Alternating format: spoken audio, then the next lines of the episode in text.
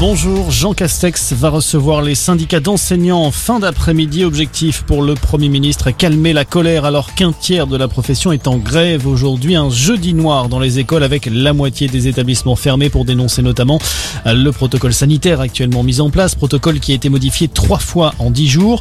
Plusieurs rassemblements ont lieu partout en France, notamment à Marseille, Nice, Nancy, Toulouse ou encore à Paris. Olivier Véran, positif au coronavirus. Le ministre de la Santé présente quelques symptômes légers selon son entourage. Il a été placé à l'isolement mais continue d'assurer ses fonctions à distance. La France assouplit les conditions de voyage depuis et vers le Royaume-Uni dès demain. En effet, pour les voyageurs vaccinés, il n'y aura plus d'obligation de justifier d'un motif impérieux pour venir en France selon Matignon.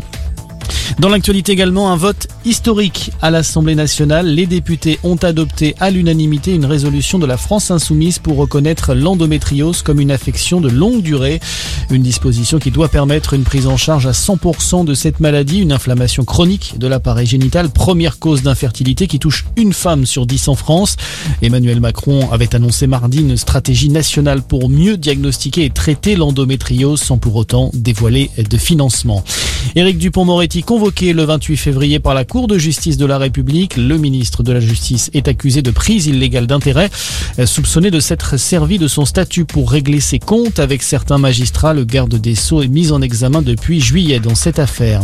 Un non-lieu requis par le parquet à l'encontre de Gérald Darmanin. Le ministre de l'Intérieur est visé depuis 2017 par une plainte pour viol. La décision finale revient désormais à la juge d'instruction en charge de l'enquête. Et puis direction le Dakar. Nasser Alatia est tout proche d'un quatrième sacre dans la catégorie auto, sauf coup de théâtre demain lors de la dernière étape. Le Qatarien compte toujours plus de 28 minutes d'avance sur Sébastien Loeb. Voilà pour l'essentiel de l'actualité. Bon après-midi à tous.